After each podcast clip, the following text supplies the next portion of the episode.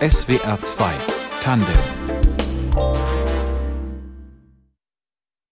Ich bin Frauke Oppenberg. Schönen guten Abend. Morgen ist Aschermittwoch. Dann ist alles vorbei und beim politischen Aschermittwoch beschimpfen sich dann wieder Politikerinnen und Politiker gegenseitig, als, als ob sie damit sonst zurückhaltend werden.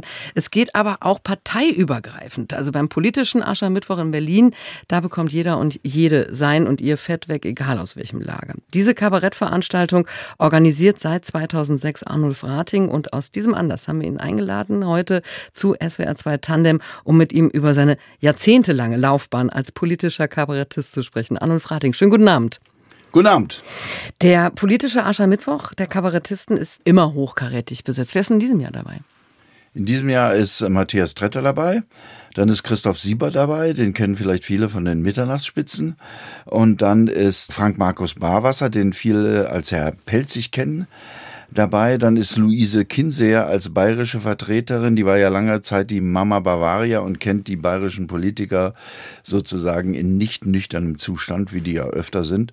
Und dann ist als norddeutscher Experte Lutz von Rosenberg-Lipinski dabei. Der äh, kennt Scholz noch aus seiner Hamburger Phase und kann da Intimes berichten. Eine große Runde. Eine große Runde, ja. Das ist immer so ungefähr äh, circa mit mir dann sechs Figuren, die äh, meistens nicht parteipolitisch gebunden sind und trotzdem parteiisch sind. Und das ist ja so, dass an dem Aschermittwoch sich die Politiker in die Provinz verziehen, die Hauptstadt verlassen und äh, suchen die Nähe zum Wähler.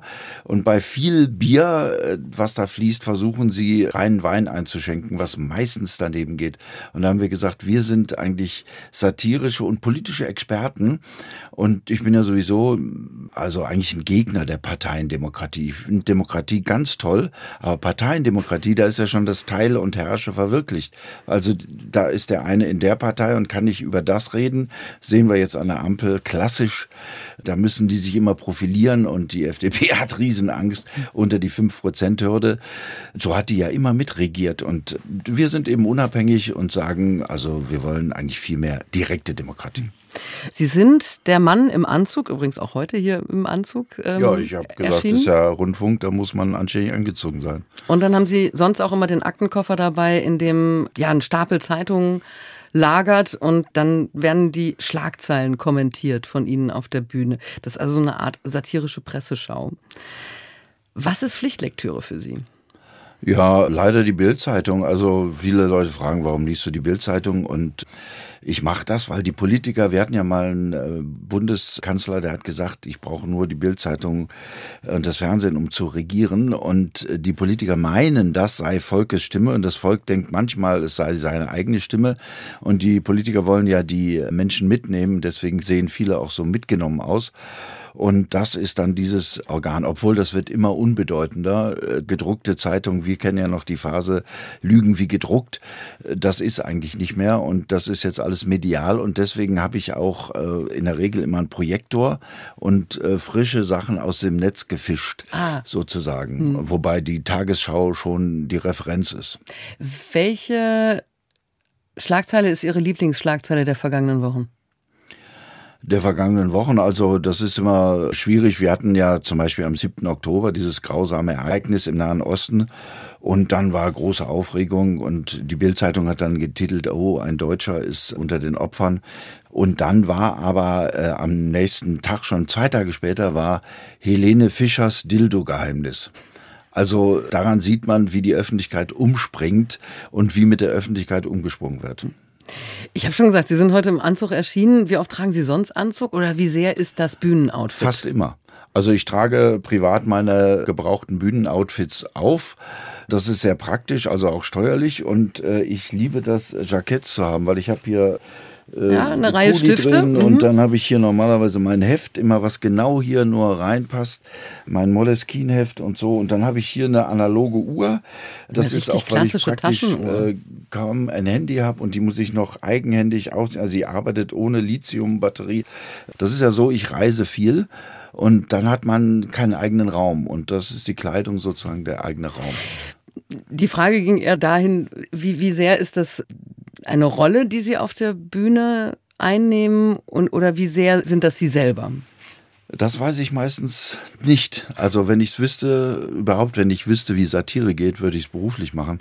Also ich bin da oft äh, sehr schwankend. Ich äh, erzähle viel von Figuren, äh, spiele auch manchmal Figuren um so ein Gegenüber zu haben, was ich selber bin, wenn ich es wüsste, also würde ich ein Buch drüber schreiben. Mhm. Also es gibt verschiedene Rollen, in die Sie schlüpfen. Ja, ja Schwester, auf jeden Fall. Schwester Hedwig zum Beispiel. Ja, ich weiß, jeder, ich jeder hat ja verschiedene Rollen im Alltag. Also zum Beispiel, wenn ich Radfahrer bin, ärgere ich mich über die Autofahrer. Wenn ich mich ins Auto setze, ärgere ich mich über die Radfahrer. Und als Fußgänger finde ich beide bescheuert. Und besonders die Rollerfahrer. Man ist immer jeweils in seiner Rolle drin und funktioniert in der Rolle. Mhm. Und dass ich mich hier in so ein Rundfunkstudio setze, ist auch schon irgendwie komisch. Es ist ja praktisch hier wie Gefangenschaft, aber es ist auch schön. Es konzentriert auf ein Gespräch und so habe ich immer verschiedene Rollen. Was würden Sie sagen, welche Rolle spielen Sie als Kabarettist in der Gesellschaft? eine sehr kleine Rolle. Also wir haben früher immer gesagt, als ich mit den Tornados unterwegs war, da haben wir gesagt, wir wollen, dass die Leute oben mit erweitertem Bewusstsein unten mit nasser Hose rauskommen. Und wir haben gesagt, wir haben ja in der Nachkriegsgeneration, ich bin ja praktisch vor den Babyboomern noch so halb 68er, wir haben gesagt, wir müssen die Gesellschaft durch Humor verändern, weil der ganze jüdische Humor, der ist ja weg gewesen auf einmal aus Deutschland. Tucholsky hat sich umgebracht und wir haben gesagt, diese Gesellschaft muss entmilitarisiert und humorisiert werden. Und äh, da waren wir bei Dario Fo, der gesagt hat, also Lachen geht immer durch den Kopf. Und heute ist es eher so, dass so viel Lachkomik in den Medien ist, dass man manchmal denkt, der nächste Faschismus wird ein fröhlicher Faschismus. Und zwischen spaßig und spießig ist nur ein ganz dünnes Brett. Inwiefern hilft Humor auch Dinge zu ertragen, die sonst scheinbar unerträglich sind? Ja, Ringelnatz sagt ja, der Humor ist der Knopf, der einen daran hindert, dass einem der Kragen platzt. Und äh, das ist tatsächlich, bei mir ist es so, ich während der Corona-Zeit durfte ich nicht auftreten. Ich muss gar nicht auf der Bühne sein, aber da habe ich das vermisst, weil ich den ganzen täglichen äh, Dreck sozusagen, das täglich anfallende, den Abfall äh, des Denkens und des Lebens unserer Gesellschaft kriegt man ja medial auf den Tisch. Und dann, ich muss das verarbeiten. Ich muss das dann irgendwann aus mir raus setzen. Und da bin ich froh, dafür habe ich die Bühne. Ein, Zu Hause ein, ein, ein wunderbares Ventil dann auch. Ja. ja.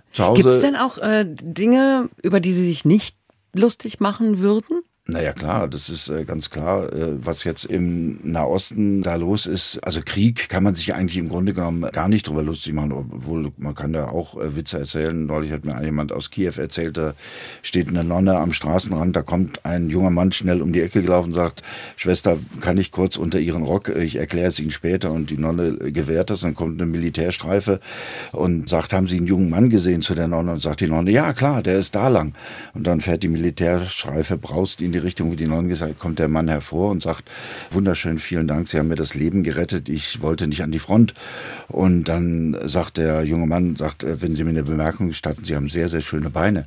Da sagt die Nonne, ja, vielen Dank für das Kompliment. Wenn Sie ein bisschen höher geschaut hätten, Sie gesehen, dass ich ein Mann bin. Ich will auch nicht an die Front. Also äh, sowas kann man erzählen, aber natürlich ist, äh, wo geschossen wird, endet in der Regel der Humor. Mhm. Sie sind einer der dienstältesten Kabarettisten seit 1977 dabei. Über diese Karriere sprechen wir gleich weiter in SWR 2 Tandem und auch über den Song, den wir jetzt hören. Den haben Sie sich gewünscht. Das ist Klaus der Geiger mhm. und Perverse Führer. Perverse Führer. In Allahs Namen. Im Kopf nur die Hölle. In Ewigkeit Amen verherrlicht den Tod. Seid blind für das Leben, das kann euch Allah nicht vergeben.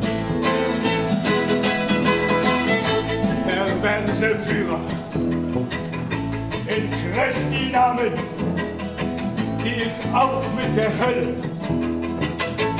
ohne Erbarmen verheizt die Menschheit am liebsten global. Hauptsache Geld und Erfolg. Perverse Führer von Klaus der Geiger. Diesen Song hat sich mein heutiger Gast gewünscht, der Kabarettist Arnulf Rating. Klaus der Geiger ist mittlerweile 84 Jahre alt, einer der ja. berühmtesten, bekanntesten Straßenmusiker und auch einer mit Botschaft. Warum wollten Sie diesen Titel hören? Ja, weil ich dem verbunden bin und das ist immer so, wir waren zum Beispiel äh, gemeinsam im Hambacher Forst, haben da gespielt, haben wir nach langer Zeit mal wieder was zusammen gemacht. Äh, der ist ja so durch öffentliche Verfügung so eingeengt, dass er praktisch seine Tätigkeit als Straßenmusiker gar nicht mehr ausüben kann. Und das ist ein aufrechter Kerl, der es geschafft hat, seine Unabhängigkeit zu bewahren, indem er auf die Straße gegangen ist und nicht eben in Studios, das ist ja ein ausgebildeter Musiker, der hat in New York Komposition gelehrt und hat sich dann entschieden, bewusst für diese Karriere sozusagen ein Überlebender der Hippie-Ära. Das hat ja mich auch auf den Weg gebracht. Damals, ich komme aus Wuppertal, bin da aufgewachsen und da haben eines Tages war die Fußgängerzone neu, so waschbetonmäßig Anfang der 60er Jahre. Und der schöne Brunnen, der ganz viel Geld gekostet hat, da legen sich plötzlich auf den Rand Gammler. Und dann bilden sich Trauben von Menschen, die gucken, was die machen und die machen nichts. Die haben eine Flasche Rotwein und das war damals eine Revolution, auszusteigen aus der Leistungsgesellschaft und einfach zu sagen, so, wir machen nichts. Das war eine Provokation. Mhm. Und das ist ja das eigentlich, was wir wollen, die Verhältnisse zum Tanzen bringen. Und das hat Klaus der Geiger sein Leben lang hervorragend gemacht. Sie sind aufgewachsen in Wuppertal. Wann und wie haben Sie Ihr humoristisches Talent entdeckt? Ja, das war tatsächlich dieses Erlebnis, wie ich da in der Fußgängerzone als kleiner Junge stand und habe gesehen, das reißt was auf. Ja? Also einfach nichts zu tun ist eine Provokation. Diese Leute alle mit ihrem Leben, die alle vergessen wollten, was vorher war mit der Nazizeit und dem Krieg und so und einfach fleißig waren und dadurch Anerkennung fanden und ein Auto gekriegt haben oder ein Eis am Stiel, dass man das so aufbrechen kann, das fand ich klasse. Hm. Und äh, dann war in Wuppertal damals ein sehr gutes Theater, da habe ich eine der ersten Inszenierungen von Zadek gesehen, der Pott ein Antikriegsstück. Und äh, da geht es um eine Fußballmannschaft. Der Mittelstürmer ist verwundet. Dann kommt ein schwarzer Mitspieler, das war damals ganz selten, ein Schwarzer auf der Bühne und nimmt den Kopf von diesem Mittelstürmer und singt O Haupt voll Blut und Wunden. Und da sind die Leute türenschlagend aus dem Theater gelaufen. Da wusste ich, damit kann man was bewegen. Äh, Wuppertal ist ja so eine enge Stadt, äh, kommt Engels her, aber auch Johannes Rau. Äh, man sagt, überall, wo da ein Harmonium steht, ist eine eigene Religionsgemeinschaft, aber das hat eben die Gesellschaft insgesamt gepackt. Also Provokation war das, was Sie ja, wollten? Ja, zum Beispiel hm. Provokation. Sie haben aber dann studiert, erst in Münster, dann in West-Berlin, sehr ja ungewöhnliche Fächer, würde ich auf den ersten Blick sagen, nämlich Mathematik und Physik. Genau, ich habe also gedacht, ja, nüchtern, nüchtern ja, für äh, einen späteren Wortkünstler. Nee, es ging ja um meine persönliche Entwicklung. Ich habe gesagt, wenn ich eine Matheaufgabe kriege, da gibt es eine eindeutige Lösung in der Regel. Hm. Und dann weiß ich, ob ich was gelernt habe. Und äh, quatschen kann ich immer, also hier irgendwas erzählen. Da weiß ich nicht, wo dann der Fehler liegt. Und da habe ich das eine Zeit lang studiert, dann war aber auf der Straße die Hölle los. Nicht gerade in Münster, aber dann habe ich mich dann davon verabschiedet und bin nach Berlin gegangen, was immer schon meine Sehnsucht war, weil in Berlin war es einfach, da war was los. Das war äh, in den, in den 70ern, das war ja Frontstadt, ähm, ja. eingeschlossene Stadt. Da sind die Menschen hingegangen oder junge Menschen hingegangen, wenn sie vom Wehrdienst fliehen wollten. Genau. Das waren äh, vor allen Dingen Künstler, genau. Linke. Die Mieten waren billig und man brauchte nicht zum Militär, man kriegte einen behelfsmäßigen Personalausweis. Ich war also behelfsmäßiger Deutscher, ich war gar nicht richtig eingetütet, fand ich wunderbar, klasse. Man konnte mit wenig Arbeit sozusagen seinen Lebensunterhalt verdienen und man fand immer genügend Verrückte für jede Idee. Und so ist da in Berlin viel entstanden und da haben wir uns eines Tages überlegt, wir haben erst gesagt, wir wollten ja die Arbeiterklasse äh, revolutionieren und dann haben wir gesagt, wir machen das mit Lehrlingen, wir machen mit denen Theater, die können improvisieren, das ist toll, haben die auch wunderbar gemacht, aber nachher mussten wir das dann aufführen. Die haben dann gesagt, naja, was ihr uns beibringen könnt, wir streiken in der Lehrwerkstatt und dann kriegt ihr an der Uni einen Schein. Äh, und wir fliegen raus. Und dann haben wir gesagt, richtig, wir müssen uns um uns selber kümmern. Und dann haben wir uns um hm. uns selber gekümmert. Würden Sie sagen, ähm, Sie sind ein 68er? Verstehen Sie sich als halt, 68er, also, was ja, auch immer das heißt? Ich war 16, als 68 war und wir hatten damals einen Künstler, der kam äh, nach äh, Wuppertal aus Berlin Und der hat von den Demonstrationen erzählt und ich fand das einfach klasse. Ich fand diesen Stillstand, diesen lähmenden Stillstand, man kann sich das ja heute gar nicht mehr vorstellen. Es gab keinen Sender, wo Beatmusik gespielt wurde. Es gab einen Abend für junge Hörer. Also wir wurden sozusagen weit vom Mikrofon weggehalten und durften gar nichts sagen. Und dann mit 68 fing das an. Wir gingen mit unserer Schülerunion und haben uns vor die Straßenbahnschienen gesetzt mit sechs Leuten und standen am nächsten Tag in der Zeitung. Und das war einfach irre. Hm. Sie haben mal in einer Glosse eine amerikafreundliche Tendenz der deutschen Medien kritisiert. Also die Kritik am großen Bruder, eher die Nähe zu Russland oder damals halt eben noch OdSSR, ist ja so die DNA auch der 70er, der linken 70er Jahre. Wie sehen Sie das heute? Also ich habe großen Abstand zu großen Mächten, äh, sowohl zu Russland als auch zu den USA. Und ich weiß nicht, äh, warum sich Deutschland natürlich wegen seiner Geschichte aber immer in solche Machtverhältnisse verstricken muss. Und das erlebe ich gerade, ich hätte das nie gedacht, was gerade passiert, äh, dass dieser Hass gegenüber Russland wieder aufgebaut werden kann und wir gleichzeitig in der NATO so fest sind, dass wir überhaupt, also nach der deutschen Geschichte müsste man erstmal sagen, 100 Jahre fassen die Deutschen überhaupt kein Gewehr mehr an und exportieren auch keins. Ja, ich weiß nicht, was diese feministische Außenpolitik soll. Wahrscheinlich, wir liefern Waffen in Krisengebiete, was die Grünen vorher abgelehnt haben. Das heißt wahrscheinlich, damit schießen sich Männer tot und dann ist das Problem schon mal gelöst. Also ich weiß es nicht. Wir sollten uns da zurückhalten und ich finde, dieses Blockdenken ist auch ein Blockdenken im Kopf. Wir sollten eine europäische Unabhängigkeit entwickeln und eine Perspektive des Friedens haben. Ist das ein, ein, Gedanke, den Sie also auch schon vor 20, 30, 40 Jahren hatten? Oder würden Sie sagen, Sie haben auch eine Reise in Ihrer Einstellung in den Jahrzehnten gemacht? Ja, also ich habe äh, gewiss eine Reise gemacht, aber ich habe der Gewalt immer sehr ablehnend gegenübergestanden, obwohl ich weiß, dass Veränderung auch vielleicht mal Gewalt, ich weiß es nicht. Also da bin ich ich habe damals äh, den Kriegsdienst verweigert, bevor ich nach Berlin gegangen bin. Ich war in, der Beratung für Kriegsdienstverweigerer und habe da festgestellt, dass viele Leute haben das religiös begründet und ethisch begründet. Und ich habe gesagt, ich sage einfach gar nichts, weil mein Gewissen muss ich gar nicht darlegen können. Und dann standen die ganzen Begutachter standen da hilflos rum. Ich habe gesagt, ich weiß es nicht. Da kam diese übliche Frage, Sie sind mit Ihrer Freundin im Wald und der Russe kommt, was würden Sie machen? Ich habe gesagt, ich weiß es nicht. Ja, vielleicht will ich ja sowieso die Freunde gerade loswerden. Also ich kann das nicht beurteilen. Ich weiß gar nicht, wie ich mich in Gewaltsituationen verhalten soll. Ich hm. finde das schrecklich und meide das.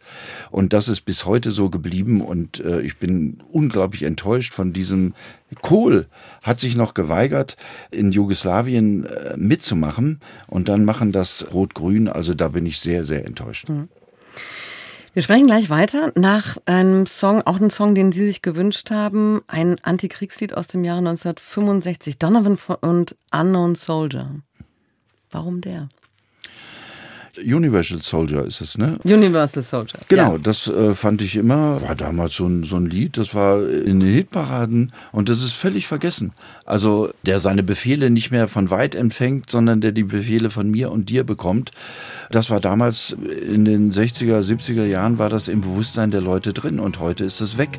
Und deswegen kann man dieses alte Lied ruhig mal spielen. He's five foot two and he's six feet four. He fights with missiles and with spears.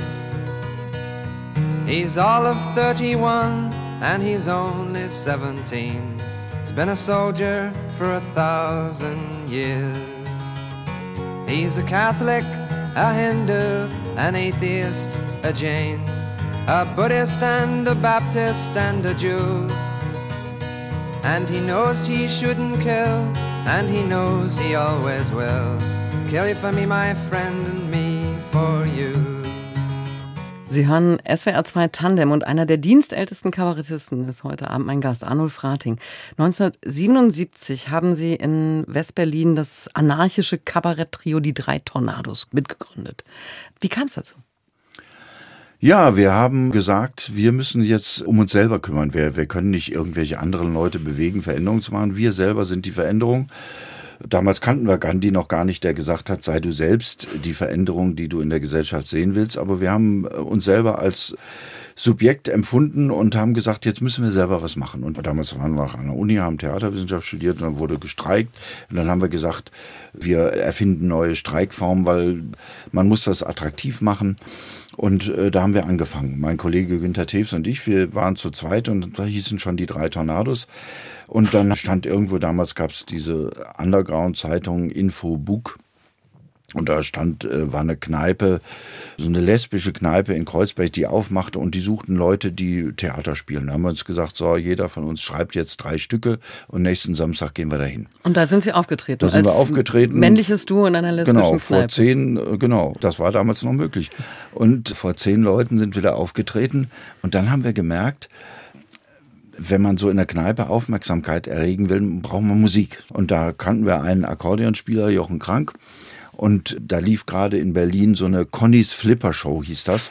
Und da erinnerten wir uns an das Flipper-Lied und dann haben wir gesagt, wir texten das um. Und dann haben wir den äh, Freund angerufen, der hat gesagt, ja, der konnte so Quetschkommode spielen. Und dann waren wir auf einmal zu dritt und haben das sofort in die nächste Kneipe. Der hatte ein Taxiunternehmen, mit dem er sich das Geld verdient hatte für sein Philosophiestudium. Und dann haben wir uns in die Taxi gesetzt, haben überlegt, so, wo fahren wir jetzt hin? Mhm. Dann haben wir den Kneipenwirt gefragt, ob wir hier ein paar Tische zusammenstellen können als Bühne und dann haben wir da gespielt. Also es war eigentlich egal wo und es war Ja. auch egal, welches Ja, Publikum ne, da saß. das war so, wo wir dachten, da könnte man das machen. Äh, natürlich nicht im Wienerwald, äh, das war klar, aber also Wienerwald war damals so eine Hähnchenkette, kennt ja heute auch keiner mehr, äh, wo tote Hähnchen verspeist wurden. Also, aber ähm, äh, da sind wir dann in die Kneipen gegangen und haben da gespielt und wir waren innerhalb von kurzer Zeit in Kreuzberg weltberühmt. Das ging sogar teilweise bis nach Charlottenburg und dann kriegten wir Einladungen sozusagen aus dem Ausland, aus Westdeutschland, wie man damals in Westberlin sagte. Das war ja die weltweit einzige Stadt mit nur einer Himmelsrichtung, rundherum alles Osten. Und dann mussten wir den Sozialismus, den Fortschritt überwinden mit dem Fahrzeug und dann auf der anderen Seite gab es wieder lebende Menschen, vor denen wir spielen konnten. Und dann hat sich das ganz schnell verbreitet und dann haben wir gesagt, wir machen das, das können wir. Also wir haben äh, Theater ja nicht gelernt, nur theoretisch, aber wir haben das dann in seiner ganzen Laienhaftigkeit und wir haben uns sofort gedacht, wieso machen das nicht alle nach? Das war sehr erfolgreich. Was waren Ihre Themen? Ja, wir sind äh, zur Bürgerinitiative am Chamisso-Platz gegangen. Da ging es um Stadtsanierung. Also der Kollege wohnte da. Wir machen da mit. Da sollten die Hinterhäuser abgerissen werden, die heute hoch äh, bezahlte Eigentumswohnungen sind. Und wir haben, einfach gesagt, das ist ja hier wie ein Stück Paris, das ist ja toll, das wollten die alles abreißen, ja. Das hat ja im Grunde genommen die Hausbesetzerbewegung dann gerettet und da haben wir, waren wir dabei. Äh, Die Stadt retten und billigen äh, Wohnraum erhalten, da ging es ja immer schon um die Frage billiger Wohnraum, wie heute auch. Und Auch ein Thema, das geblieben ist. also wir haben auch die Wirtschaft belebt. Wir haben ja eben dafür gesorgt, dass sehr gut verkaufbare Eigentumswohnungen heute erhalten geblieben sind. Also die Wohnungsnot war auch damals schon das Thema, dann A- die Anti-Atomkraft. gleichen, genau, die gleichen Themen, Anti-Atomkraft. Äh, Da haben wir ja große Erfolge erzielt. Also wir haben äh, in Wackersdorf die letzte Demonstration mitgemacht, wo wir im weißen Anzug aufgetreten sind, rundrum also kämpfende Polizisten, Hubschrauber und so. Und wir haben einfach eine Stunde lang Vorführung gegeben und alle haben gelacht. Und dann haben die sich gesagt, äh, das ist politisch Hm. nicht durchsetzbar. Also die Themen sind irgendwie dann doch geblieben. Energie, Aber, aber Energie, wie, wie, ja. wie hat sich denn das Publikum verändert? Damals zu heute. Ja, das Publikum hat sich gedacht, äh, warum Häuser besetzen, wenn man sie auch besitzen kann. Und heute sind äh, Fragen, die sehr wesentlich sind, Genderfragen und so. Das sind ja alles wichtige Fragen, aber die wirkliche Frage nach den Eigentumsverhältnissen, die wird nicht mehr gestellt. Wir können ja sagen, was hat unsere Generation erreicht? Wir haben es geschafft, dass Schwule heiraten können, was die früher gar nicht wollten. Ja, die fanden das ja, wir wollen das doch gar nicht so bürgerlich haben wie die normalen Menschen. Also wir haben die Kultur revolutioniert, aber die Eigentumsverhältnisse sind geblieben oder sind praktisch noch schlimmer geworden. Kann man mit politischem Kabarett heute noch Menschen erreichen, die es vielleicht brauchen würden, etwas differenzierter und nicht so platt über Politik nachzudenken wie, ja, die da oben, die machen das sowieso alles falsch. Ich glaube, das ist sehr schwierig. Ich empfinde das so, dass das medial verbreitete Kabarett sehr mainstreamig ist und sehr existenzbeharrend ist und ich bin aber andererseits der Meinung, wie bei meinem Urtheatererlebnis in Wuppertal, das war ganz erfolglos, was Zadek da gemacht hat. Das wurde dann abgesetzt, weil da niemand hinging. Und äh, mich hat es aber bewegt. Und äh, ich weiß, man kann nicht viele Leute bewegen, aber manche bewegt man und das erfahre ich tatsächlich auch, dass Leute auf mich zukommen. Da kam zum Beispiel ein Gewerkschaft, ich habe mal bei so einer Gewerkschaftsveranstaltung gespielt, da kam einer im grauen Anzug auf mich zu und so mit kurzen Haaren und sagte, ich kann dich, glaube ich, duzen. Ich sag, wieso? Ja, sagt er, wir sind uns mal begegnet, da war ich noch Polizist bei einer Polizeikontrolle. Da hattet ihr ein Auto, da stand darauf die drei Tornados und wir wollten euch eine Verkehrsordnungswidrigkeit anhängen. Und dann habt ihr uns eingeladen in die Veranstaltung und wir haben uns totgelacht. Und das hat meine berufliche Karriere verändert. Ich habe dann äh, den Polizistenjob abgelegt und habe studiert und bin jetzt Gewerkschaftssekretär. Nein. Das, das, man, also, das ist eine Karriere, das ist eine Geschichte, die glaubt keiner, wenn man sie irgendwo in einem Roman lesen würde. Ja. Ich weiß jetzt nicht mehr, wie der heißt, aber ich könnte das rauskriegen. Hm.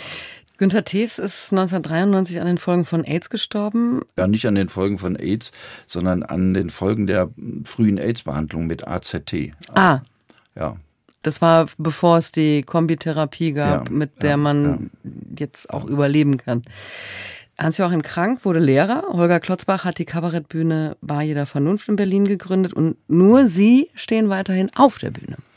Ja, ich organisiere ja auch und äh, mache jetzt ja noch den Blauen Montag und den politischen Aschermittwoch als Veranstalter. Aber ich stehe auch gerne auf der Bühne und bekenne meine Position und den Spaß an Veränderung möchte ich wachhalten. Auch bei mir selber.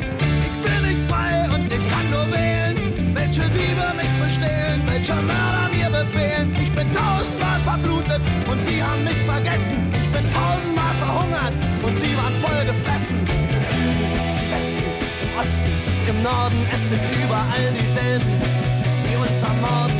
In jeder Stadt und in jedem Land.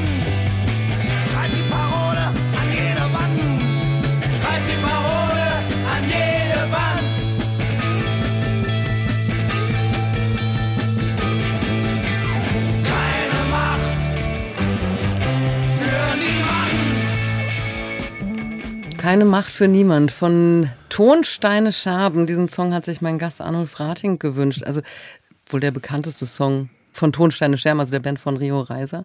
Was bedeutet er Ihnen?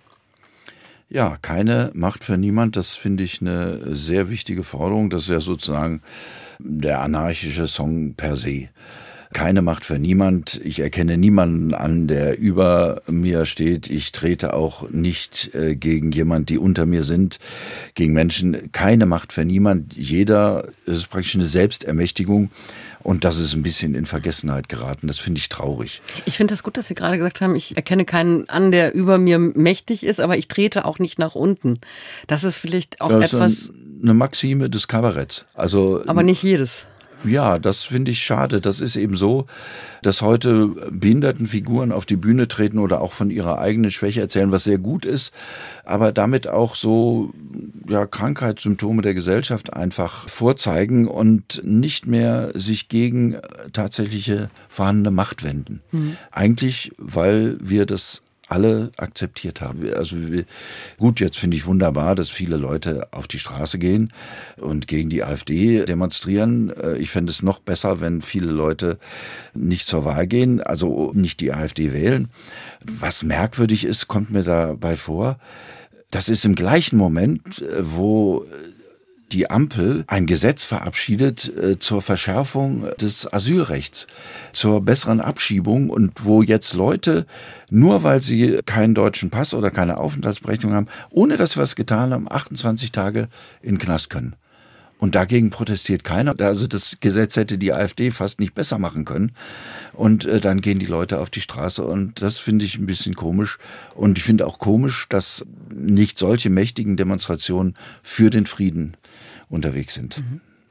Morgen ist Aschermittwoch, also der Tag, an dem sich Politikerinnen und Politiker den polemischen Schlagabtausch liefern. Aber es gibt auch eben ihren politischen Aschermittwoch der Kabarettisten, wo dann alle ihr Fett wegbekommen. Aber was halten Sie von diesen Veranstaltungen wo es ja eigentlich selten um Themen geht oder um, um wirklich äh, Sachkritik, sondern wirklich nur um Attacke. Ja, ja. Also das ist ja praktisch von der CSU erfunden, muss man sagen, von äh, Franz Josef Strauß, um sozusagen unterhalb der Vernunftschwelle äh, sich dem Wähler anzubiedern. So kann man das ja sagen, die, die Lufthoheit über den Stammtischen zu gewinnen. Und das ist auch heute noch so. Da werden viele Parolen gedroschen. Und wie gesagt, Parteipolitik ist ja eigentlich gar nicht meins. Ich bin sehr für die Entwicklung der Demokratie, wie ich am Anfang schon sagte. Politik ist ja heute so. Wir haben ja durch das Netz erkannt, wie viel Dödel es gibt. Die es aber auch schon vorher gegeben hat. Die hat es auch schon vorher gegeben. Es gibt auch Deppen. Und es gibt Vollpfosten. Und jetzt können die alle eine Partei gründen. Und dann gründen die Deppen die Deppenpartei und äh, wählen die Deppen. Und die Dödel gründen die Dödelpartei und wählen die Dödel. Und die Vollpfosten wählen die Vollpfostenpartei. Nachher kommt dann das Wahlergebnis raus und dann merkt man, keiner hat die Mehrheit. Und dann müssen die Koalition machen. Da machen die Deppen mit den Dödeln zusammen was. Das ist ja so, wenn ich eine Bratwurst bestelle bei der Bratwurstbude und die machen da 100 Gramm Sahne drauf. Also das ist was, was ich gar nicht bestellt habe. Und dann machen die plötzlich Krieg. Also da möchte ich selber gefragt werden. Braucht es im politischen Aschermittwoch eigentlich noch, weil das, was halt eben früher einmal im Jahr stattgefunden hat, polemische Attacken auszuteilen, das findet ja mittlerweile das ganze Jahr statt. Ja, da kann man ja überhaupt sagen, wozu brauchen wir Kabarett? Wir können uns das direkt angucken.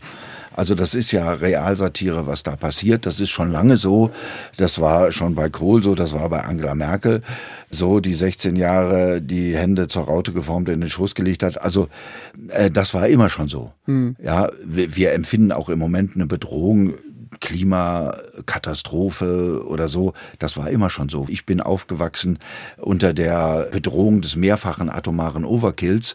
Das hätte jederzeit in die Hose gehen können, genau wie ja jetzt Ahrtal. Wer jemals an der A war, den Fluss nimmt man eigentlich gar nicht ernst. Und auf einmal äh, schwillt der an und äh, 35 Milliarden sind weg und bis heute nicht wieder aufgebaut. Also, wo wir immer gedacht haben, wir Menschen beherrschen die Natur, schlägt die Natur auf einmal zurück mhm. und hm. sagt uns, pass mal auf, also äh, seid mal schön vorsichtig. Das sind alles Sachen außerhalb der Politik, die auch zu verändern sind. Die Politik ist, glaube ich, gar nicht so sehr zu verändern. Wir müssen unsere Interessen mehr geltend machen und nicht alle vier. Wir in Berlin dürfen ja so oft wählen, bis das Ergebnis stimmt.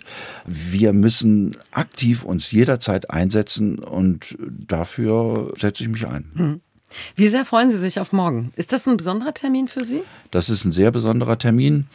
Äh, das ist einer, wo ich richtig aufgeregt bin. Ich bin dankbar, dass die Kollegen immer wieder gerne kommen zu uns. Und ich bin natürlich auch nicht mit allem einverstanden, was die sagen. Also letztes Mal hatten wir Kollegen Florian Schröder und der hat gegen die Friedensdemonstration, die da von Sarah Wagenknecht damals veranstaltet wurde, die Leute richtig polarisiert. Das Polarisieren war schön. Mhm. Aber inhaltlich, das ist ja manchmal so. Man sagt ja auch Sachen, die man selber gar nicht denkt. Deswegen macht man ja auch Kabarett, um Dinge anzustoßen. Und dafür ist es gut. Und dass dieser Anstoß gelingt, das ist wichtig. Das heißt also, auch Sie fühlen sich von Ihren Kolleginnen und Kollegen in solchen, ja, heute nennt man sie Mixed-Shows, auch selber angestoßen. Natürlich, ja. also das ist ja klar. Ich kann ja nicht Frank Markus Barwasser, Erwin Pelzig vorschreiben, was der sagt. Wir können Themen miteinander absprechen, aber äh, dessen Perspektive, die will ich ja gerade haben die geht mir manchmal gegen den Strich. Oder äh, Christoph Sieber, der versucht dann Wogen zu glätten, wo ich eigentlich mir mehr Wogen wünsche oder so. Äh, das ist klar. Hm. Und dann hoffen wir, dass insgesamt ist es eigentlich immer so, wenn man das gut zusammengestellt hat, dass eine schöne Mischung entsteht und die Leute sich freuen. Das ist wichtig. Lebensfreude ist total wichtig in unserer Zeit. Und dieser, ehrlich gesagt, Kölsch gestützte Humor, den wir da im Rheinland oft haben, ja, wo die Umzüge die einzigen Bewegungen sind, die die Menschen im Jahr machen. Aber geschenkt, wir machen das anders. Wir versuchen ein bisschen im Kopf was zu bewegen und die Lachmuskeln. Also so wie früher bei den drei Tornados, die Erleuchtung im Kopf und die nasse Hose. Genau. Muss nicht unbedingt eine nasse Hose sein, aber. Wer macht da auch nachher sauber? mal durchwischen. Ich wünsche Ihnen auf jeden Fall viel Freude und äh, viel Anstoß dann morgen beim politischen Aschermittwoch der Kabarettisten, veranstaltet von Arnulf Rating, der heute Abend mein Gast war in SWR 2 Tandem. Vielen Dank dafür. Danke, Frau Oppenberg. Redaktion der Sendung hatte Fabian Elsässer. Die Musik hat Moritz Celius mit Wünschen von Arnulf Rating zusammengestellt und ich bin Frauke Oppenberg. Machen Sie es gut.